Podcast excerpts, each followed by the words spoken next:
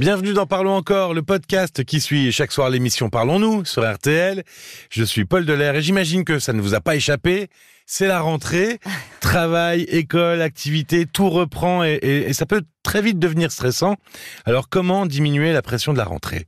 C'est à cette question que va tenter de répondre Caroline Dublanche. Bonsoir Caroline. Bonsoir Paul. Tu as 4 heures pour rendre ton devoir. C'est suffisant normalement, non? Oh, je pense que je devrais y arriver. Bon, alors comment diminuer la pression de la rentrée? C'est une période difficile hein, pour certains. Il y en a, euh, on a même l'impression que c'est difficile de relancer la machine. Ah mais oui, euh, effectivement, parce que euh, la coupure de l'été est souvent plus longue que les autres périodes de vacances, et donc le temps de réadaptation va être beaucoup plus long euh, lui aussi. On a totalement déconnecté, c'est ah un ben peu c'est ça. ça, c'est c'est bon signe. Et c'est pour ça que euh, finalement on est rattrapé par la réalité euh, du quotidien, parce qu'il y a la reprise du travail, mais il y a aussi la reprise de l'école pour les enfants, les rendez-vous médicaux à planifier, les activités parascolaires, les temps de trajet. La sonnerie du réveil qui nous réveille, Oui. enfin, voilà, qui nous sort du lit alors qu'on se réveillait quand on voulait. Bon, Cette bref. fameuse dure réalité du quotidien. Eh ben oui, un peu métro, boulot, dodo. Et on court à nouveau après le temps. Et puis, surtout, il faut concilier euh, vie de famille et vie professionnelle. Bref, la rentrée, c'est tout un cortège de contraintes. Ouais, exactement. Et, et on se demande tous un peu comment euh, ne pas perdre trop vite le bénéfice de la pause estivale. Oui, parce qu'on a l'impression euh, déjà la première semaine de septembre que les vacances étaient déjà loin. Oui, c'est ça. Beaucoup de gens se, se sentent euh, parce que stressés, déjà presque un peu fatigués. On se demande un peu comment garder euh, un peu de temps pour soi. Puis il y a aussi un peu une inquiétude. On se demande ce que nous réserve euh, cette année. C'est aussi un moment où euh, un peu de re- où on peut se remettre en question. Il y a il y a des- des questions un peu existentielles qui peuvent se faire jour. On s'interroge sur ses choix de vie. C'est on peut ressentir à ce moment-là euh, l'envie ou, ou même le besoin de, de repartir sur de nouvelles bases. Comme un 1er janvier. C'est un peu ça. C'est un peu ça. C'est un peu ça euh, qui se, C'est encore qui un se début. joue euh, à ce moment-là. C'est un début, mais c'est aussi la fin de quelque chose. C'est la fin des vacances, Ah c'est la fin de l'été. Il y a les jours qui raccourcissent. Ah oui. On va changer de saison, le début de l'automne, c'est un peu mélancolique. Donc on peut éprouver un peu un sentiment de, de perte comme ça. On retrouve sa vie d'avant les vacances, une vie dans laquelle on se sent pas forcément toujours bien. Donc euh, il y a il y a un peu tout ça. Et puis il y a aussi quelque chose que dont on parle moins, mais pourtant que l'on que l'on constate. C'est que parfois, ben on a beau avoir été en vacances, les vacances elles ont pas été vraiment reposantes. Oh bah pour plein de raisons. Pour plein de raisons. si c'est pas la famille, c'est le Voilà. travail qui est encore un peu là. Alors parfois ce sont des vacances en famille ou en tout cas c'est des grandes tablées qui sont très sympathiques, mais il faut bien que quelqu'un les organise ces grandes tablées, Eh oui. les courses et les repas à faire. Euh, la famille c'est pas toujours de tout repos. Il y a aussi beaucoup de personnes qui euh, qui ne savent plus se détendre en fait qui savent plus euh, un peu perdre leur temps entre guillemets, qui ont Mhm. besoin en vacances d'avoir un planning, qui ont de multiples activités euh, qui commencent parfois très tôt le jour quand on voyage, quand on veut voir le plus possible de choses, qui sont beaucoup dans le faire, dans l'agir, et du coup, bah, qui reposent pas vraiment ni leur corps ni leur tête et qui rentrent euh, bah, fatigués de leurs vacances. Ouais, avec des emplois du temps presque plus chargés que le reste de l'année. Oui, en tout cas, euh, aussi chargés. On arrive, c'est la rentrée, on recommence, on est stressé, qu'est-ce qu'on peut faire? Est-ce que tu as des conseils qu'on peut mettre en pratique dès maintenant? Ah oui, c'est-à-dire que il faut réfléchir, essayer de prolonger ce qui nous a fait du bien pendant les vacances. Alors, pour certains, ça va être euh, pratiquer une activité sportive. Ils ont découvert une activité, euh, ils ont peut-être, ils se sont lancés, ils ont euh, joué de de la musique, envie de, jouer d'un instrument, se mettre à la danse. Certains, justement, ils disent oh, dans l'année, j'ai pas le temps de lire. Voilà, je suis trop crevée, je La lecture, c'est toujours le truc. Mais on n'a oui, jamais le temps, on n'a n'a jamais, le temps de lire. Et l'été, on a plus le temps, à la plage notamment, enfin, ou le soir. Bon, et c'est un très bon moyen de s'évader. Et en plus, c'est la rentrée littéraire. Alors profitons-en. Il y a plein de, de bons romans qui sortent.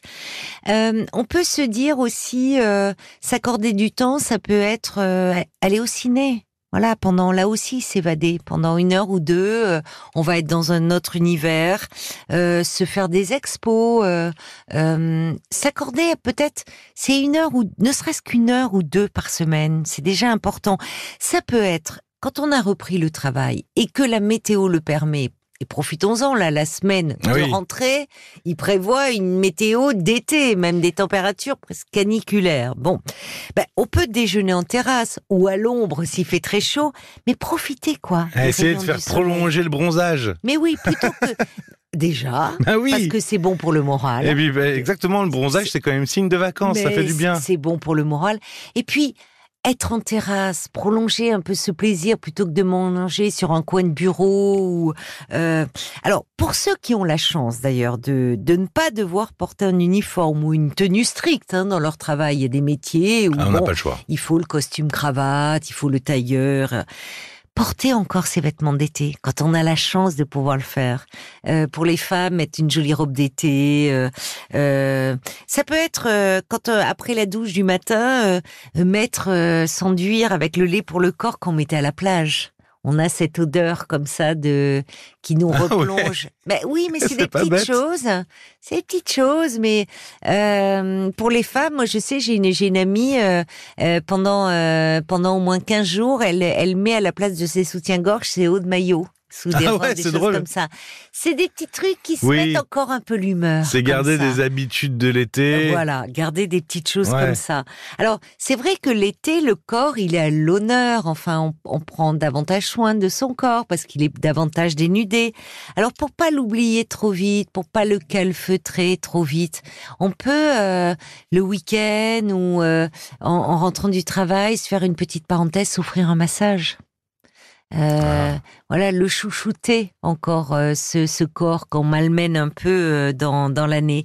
Ça peut être à l'heure de la pause déjeuner, si on a la, ça peut être flâner dans un parc, même s'il y a un petit square à côté de chez soi, profiter des rayons du soleil. Oui, c'est finalement profiter du beau temps avant qu'il s'en aille et Oui. qu'on se plaigne qu'il n'est pas encore revenu. C'est un peu ça. ça. Ah, il n'y a pas assez de beau temps. Profitons des rayons de soleil qui traînent. C'est ça, et puis être, on est beaucoup en dehors. euh, pendant la période des vacances, surtout l'été, être en plein air, être donc pas se renfermer trop vite, pas se replier. Et donc, ben, on peut un peu prolonger les apéros après tout, le week-end, euh, prolonger les barbecues avec des amis, Ouais, tous ces un peu. Un peu conviviaux.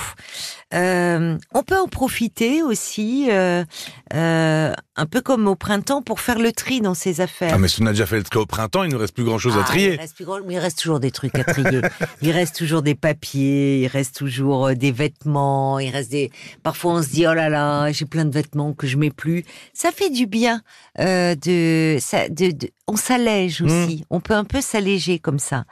En fait, ce qui est important, c'est de se donner des objectifs que l'on va être capable d'atteindre. hein. Il s'agit pas de se donner. C'est un peu comme au premier. On parlait du janvier. 1er janvier tout à l'heure, c'est oui. ça finalement. Mais oui, c'est ça. C'est pas se donner des objectifs irréalisables. Où on va se mettre la pression, où on va se décevoir. Non, ça peut être des petites choses, mais qui permettent de rester un peu dans cette forme d'insouciance qui est si délicieuse pendant l'été. Et puis se dire bah, qu'il y a aussi des bons côtés à la rentrée. Bah, Ah, lesquels? Eh ben lesquels? Retrouver des collègues sympathiques. Ah oui, par effectivement. exemple, quand on a la chance comme ça.